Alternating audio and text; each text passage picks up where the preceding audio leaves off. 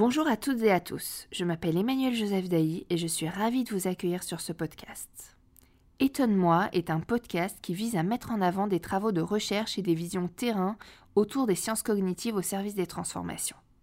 Dans une démarche prospective, il donne la parole à des chercheurs et à des dirigeants sur leurs travaux et leurs retours d'expérience. L'objectif est de donner des clés et de faciliter la prise de recul sur la transformation, en particulier sous l'angle humain.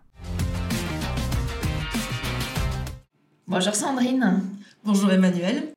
Alors Sandrine, tu es docteur en psychologie cognitive. Tu as travaillé 15 ans comme chercheuse en neurosciences cognitives, notamment à l'Université de Berkeley en Californie et à l'ENS à Paris.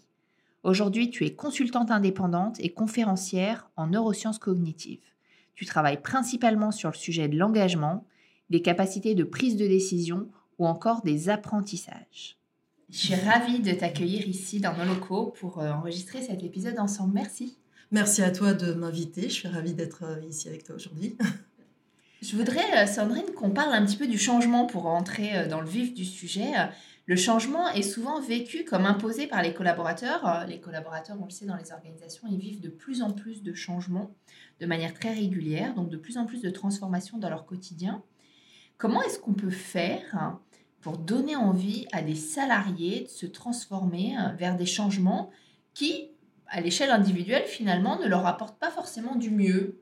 Oui, bah alors, évidemment, ta question, elle est ultra pertinente parce qu'on rentre dans le vif du sujet qui est en réalité comment on évolue, comment on change dans des situations extrêmement complexes. Pourquoi elles sont complexes hein, Si tu me permets de commencer par un tout petit diagnostic, en fait, il y a deux dimensions vraiment qui caractérisent ces situations de transformation et de changement. C'est d'une part les incertitudes. On est très incertain sur parfois où on veut aller. Les objectifs peuvent évoluer au fur et à mesure. Et comment aboutir à ces objectifs qui sont déjà incertains est aussi une autre incertitude. Deuxième euh, facteur de difficulté, en quelque sorte, de complexité de cette situation, c'est le temps. On travaille sur des temps longs. On n'est pas sur euh, quelques heures, quelques minutes pour accomplir des tâches plus ou moins bien définies et certaines. Non, non, là, on travaille sur plusieurs semaines, des mois, et parfois même, il s'agit de projets vraiment à long terme. Donc, on a ces deux dimensions, l'incertitude et le, temps long. Et c'est là deux, en gros, ça va déjà constituer deux grands répertoires de méthodes que tu peux utiliser pour accompagner les collaborateurs et leur faciliter en réalité ces changements. Euh, de comportement dans ces situations complexes. Alors en ce qui concerne les incertitudes, en fait on peut même les associer, et c'est là l'apport des neurosciences cognitives en particulier, c'est qu'on va pouvoir comprendre comment dans le cerveau ça fonctionne pour justement gérer les incertitudes. L'idée est d'arriver à les réduire le plus possible pour être somme toute dans une zone de confort et comment on travaille sur les temps longs. Alors pour ce qui concerne les incertitudes, tu as certainement peut-être déjà entendu parler, en tout cas, de ce que l'on appelle le système exécutif dans le cerveau. Le système exécutif, concrètement, il s'implémente, il, il, repose sur des activations du cortex préfrontal qui ne fonctionnent jamais tout seul et aussi avec les activations du cortex pariétal. Donc on est vraiment sur des zones très évoluées du cerveau qui vont fonctionner entre elles. Et leur job consiste à euh, réaliser des activités, des tâches, des actions pour atteindre des objectifs. Donc on est vraiment dans un système d'exécution, exécutif, il porte bien son nom, pour atteindre des objectifs. Et cette manière de fonctionner nous explique comment on réduit les incertitudes dans des situations relativement immédiates. Donc là, on est vraiment comment je vais réaliser différentes actions, pourquoi je le fais et comment le faire au vu de toutes les incertitudes avec lesquelles je fonctionne. Donc, allez, pour te donner quelques tips qui sont relativement bien connus, c'est évidemment fixer des objectifs. Il y a toute la méthodologie, notamment euh, des, objectifs SMART, hein, l'acronyme SMART. Tu peux te t'appuyer dessus. Pour le coup, il est vraiment pertinent pour stimuler ce système exécutif. Mais le deuxième euh, niveau aussi, c'est de s'imposer des contraintes. Ces contraintes, ça va être de, par exemple, au-delà de se fixer des objectifs, se fixer des règles, des règles de conduite. Le temps, combien de temps j'attribue à chaque activité que je vais faire? L'idée aussi de fonctionner par essai-erreur, c'est-à-dire accepter de faire des erreurs, de proposer des plans d'action, des stratégies, on les teste, on observe ce qui se passe, on observe potentiellement des erreurs, et là on accepte d'être dans cette espèce de fonctionnement où on va réduire les incertitudes en gérant les erreurs. C'est typiquement ce que l'on appelle aussi l'apprentissage par erreur. Donc ça, c'est un super levier. Ça implique beaucoup d'hygiène en quelque sorte, euh, de la manière de réduire les incertitudes, puisqu'en réalité, ça va aussi impliquer d'avoir donc des règles, comme je le disais, mais aussi des pauses. Ça va en réalité un petit peu rythmer tes activités au quotidien. Et ça, déjà, tu rentres un peu plus dans une zone de confort. Le deuxième levier, ou en tout cas le deuxième répertoire dont je parlais, c'est celui qui va te permettre de gérer les temps longs. Et ça, dans le cerveau, on est sur des systèmes radicalement différents quoi qu'ils sont connectés. Mais ils sont différents parce qu'en réalité, on va davantage se reposer sur la mémoire, la mémoire à long terme. C'est vraiment ce type de système qui permet au cerveau de s'appuyer sur différentes temporalités, aussi bien dans le passé pour comprendre le présent et se projeter dans le futur. Et ça, en matière de transformation des entreprises, dans la manière de conceptualiser les méthodes que tu peux utiliser, la mémoire à long terme est un peu l'enfant pauvre de toute cette méthode. Puisqu'en réalité, il s'agit vraiment, et là tu peux te reposer sur presque tout ce que l'on sait dans euh, les sciences de l'éducation et les sciences cognitives sur comment stimuler la mémoire à long terme et comment aller la consolider. Donc là, on va presque être plus sur des activités de management et de collectivité, comment on construit une mémoire collective autour d'un projet pour accompagner la transformation. Alors, dans, ce que tu me dis, quand tu parles d'imposer des règles et d'imposer des contraintes, quand on veut faire du sport, par exemple, et se mettre dans un mécanisme de transformation pour faire davantage de sport, donc prendre une nouvelle habitude, déconstruire l'habitude existante et en reprendre une autre euh, à la place, c'est facile de s'imposer des règles et des contraintes. Euh, mais comment on fait pour que le collaborateur qui n'y voit pas un intérêt individuel aille dans ce mécanisme de transformation néanmoins? Alors là, tu es plus sur les notions de motivation, en l'occurrence, et aussi peut-être de l'effort que ça implique. Euh, alors écoute, là, effectivement, une des grandes problématiques de euh, cette question que tu viens de poser, comment on peut inciter les collaborateurs à être motivés, à s'engager et à finalement fournir les efforts, alors, on sait tous, je vais commencer par, euh, euh, défoncer des portes ouvertes si tu veux bien, mais en gros, on sait tous que c'est extrêmement compliqué, extrêmement difficile. La deuxième chose que l'on sait, c'est que c'est extrêmement variable. Ça varie énormément d'une personne à l'autre, notamment en fonction de ses motivations, certes, mais aussi de son niveau d'expérience, de compétences. Euh, et du type d'activité dans lequel tu vas te sentir à l'aise, hein. encore une fois la, zone la fameuse zone de confort. Mais en plus de cette variabilité entre les gens, les individus, que l'on appelle la variabilité interindividuelle, il y a également la variabilité intra-individuelle, c'est-à-dire la variabilité pour une même personne. C'est-à-dire que moi, il y a des jours ou des moments dans la journée où je vais être extrêmement motivée pour faire certaines activités, y compris du sport, tu vois, ou euh, regarder des emails ou autre chose. Et il y a des moments dans la journée où je ne serai pas du tout motivée. Je n'aurais pas l'envie de mettre cet effort-là. J'aurais envie de me laisser porter à d'autres activités. Donc tu vois, on a vraiment cette difficulté en réalité à gérer aussi bien la variabilité d'un individu à l'autre en fonction de différents facteurs, la motivation certes, mais aussi le niveau d'expérience, d'expertise, et aussi la variabilité intra-individuelle.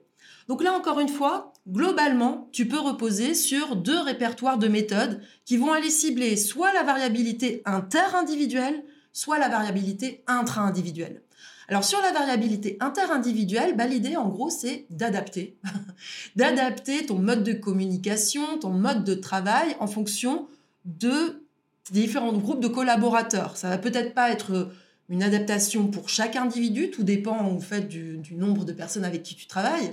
Mais si tu travailles avec différents groupes de personnes qui peuvent varier par exemple sur l'âge ou sur le type d'expertise, eh bien là tu vas pouvoir commencer à affiner un petit peu tes modes de travail, tes modes de communication à ces différents groupes de personnes en fonction de leur expertise, de leurs compétences et euh, de potentiellement leur motivation intrinsèque, euh, qui peut varier effectivement entre différents, groupes de personnes. Pour le deuxième répertoire de méthodes, celui qui consiste à s'adapter à chaque personne en fonction euh, de la variabilité d'une personne même, c'est-à-dire son moment, les moments pour lesquels elle peut travailler euh, plus ou moins efficacement. Là, ça varie énormément. Il y a énormément de bruit en quelque sorte, qui est extrêmement dur à capturer et à réellement savoir qu'est-ce qui va mieux fonctionner pour une personne. Donc en gros, il y a presque un mantra que tu peux appliquer à toutes les personnes, c'est la notion de progression. C'est-à-dire que si à un moment donné, tu n'es pas en mesure de fournir un effort ou de te sentir motivé, dans tous les cas, tu évolues dans le temps sur des temps courts et des temps longs. Donc vraiment, la notion de progression est extrêmement importante. Et là, il faut se donner les moyens et les outils pour donner l'impression aux collaborateurs qu'ils sont sur un, système de progression. Donc typiquement, avec des outils digitaux, tu en as de plus en plus, hein, des échelles de progression, donc ça c'est très facile. Mais à l'heure de la communication, eh bien c'est tout simplement aussi d'apporter des feedbacks, des feedbacks le plus constructifs possible. Les séances de débriefing avec des personnes en particulier, ou même au niveau collectif, des rétrospectives, tous ces éléments-là sont des moments très importants pour pouvoir accompagner des personnes de manière individuelle et leur faciliter cette notion de progression avec laquelle tu vas pouvoir t'adapter au jour le jour sur des temps courts et sur des temps longs. Alors justement, quand, quand tu parles de progression, j'imagine que ça demande persévérance et effort. Et j'ai envie de te demander si tu penses qu'on peut donner le goût de la difficulté, de cette difficulté désirable nécessaire aux apprentissages. Comment on éduque à l'effort? Alors, éduquer à l'effort. Alors, on peut repartir de la motivation. Hein. Typiquement, lorsque l'on pense effort, engagement, on associe souvent ça à la motivation.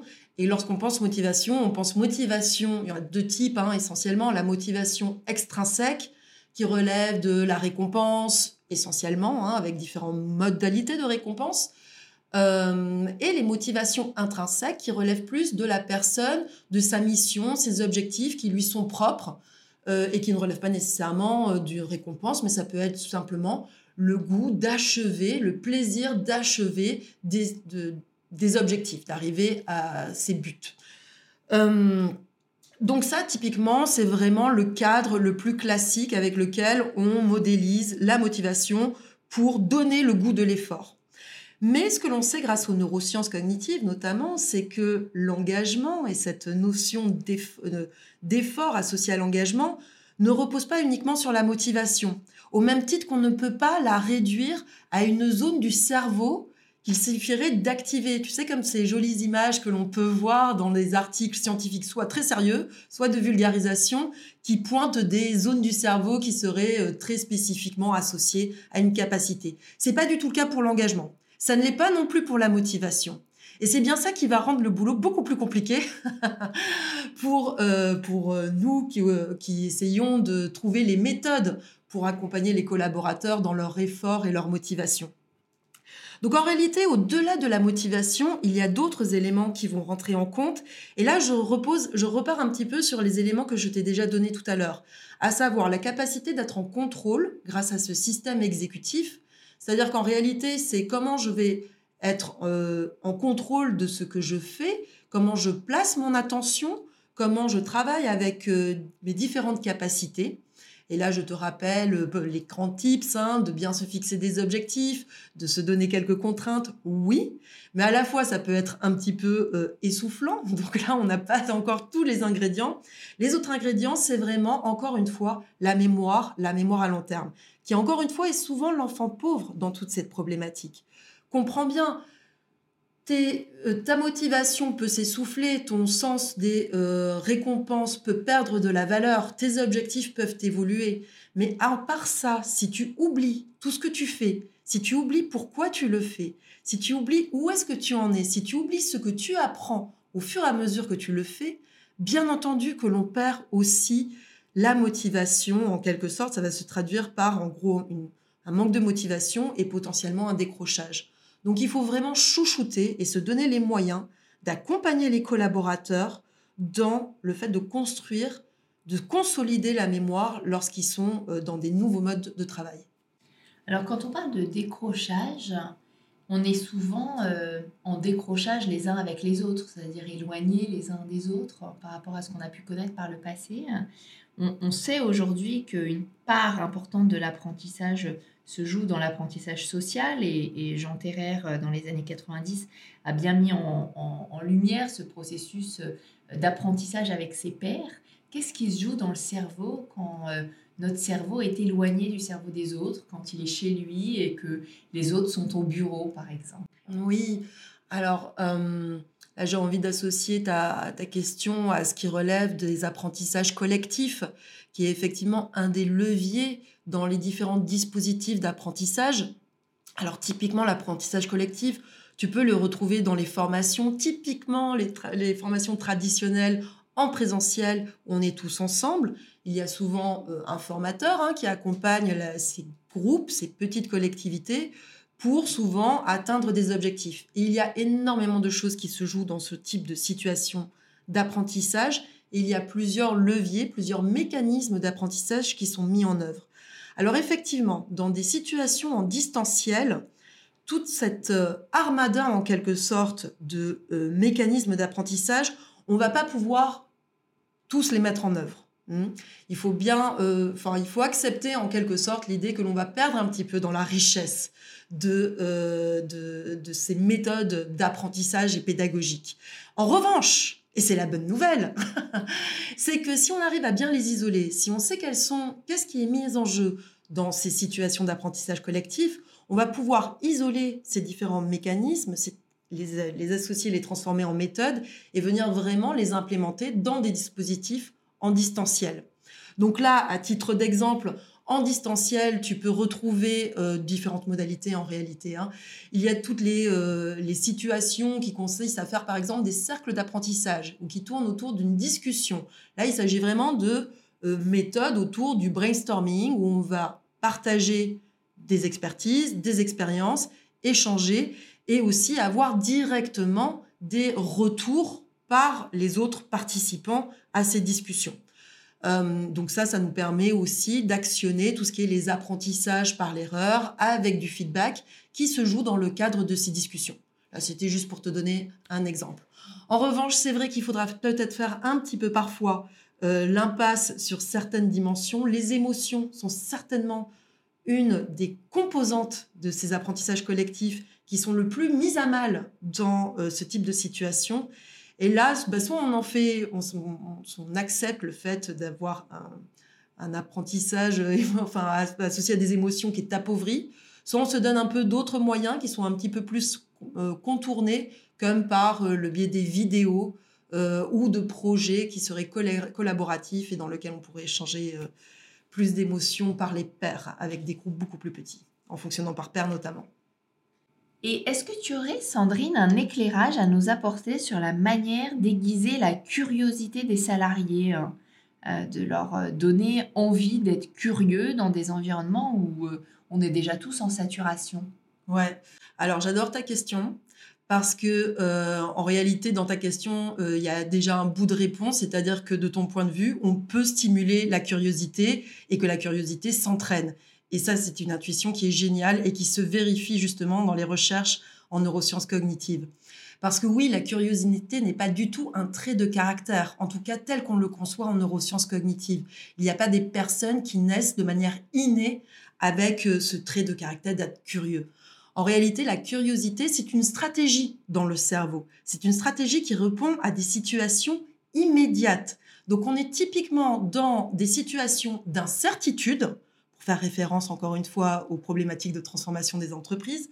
Donc l'incertitude, et là encore, on va faire appel au système exécutif pour montrer en réalité des stratégies de curiosité.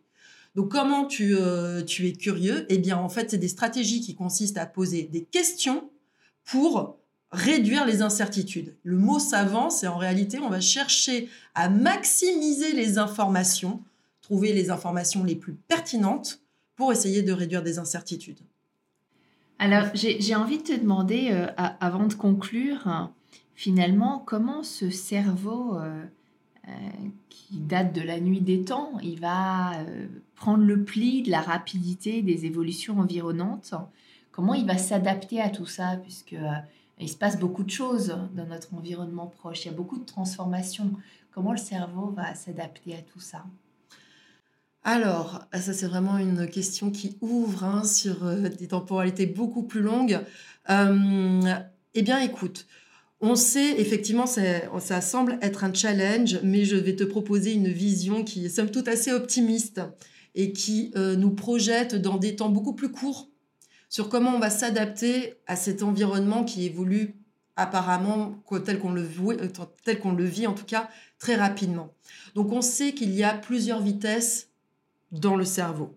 Euh, et ça, par exemple, ça a été extrêmement bien vulgarisé en quelque sorte par Daniel Kahneman, dont vous avez certainement entendu déjà parler, qui a publié un livre il y a une dizaine d'années qui s'appelait Les deux vitesses de pensée et qui proposait, somme toute, déjà deux grandes vitesses de pensée dans le cerveau. Hein.